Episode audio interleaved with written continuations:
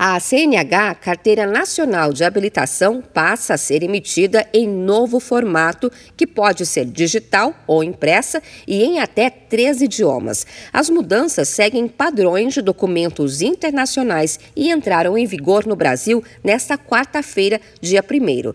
De acordo com a Secretaria Nacional de Trânsito, o Senatran, o documento vai ficar mais moderno e, cumprindo determinações legais, vai possibilitar o uso do nome social social e da filiação afetiva do condutor.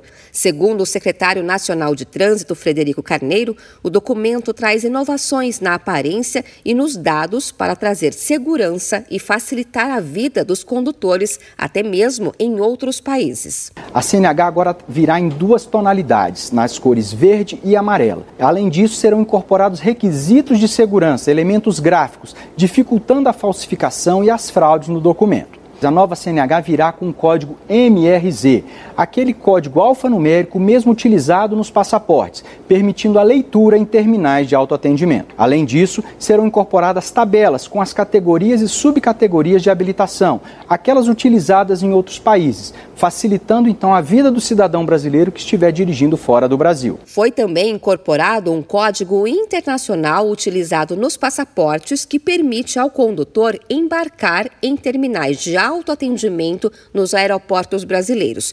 Como terá informações impressas em inglês e espanhol, além do português, o documento facilita o uso em outros países.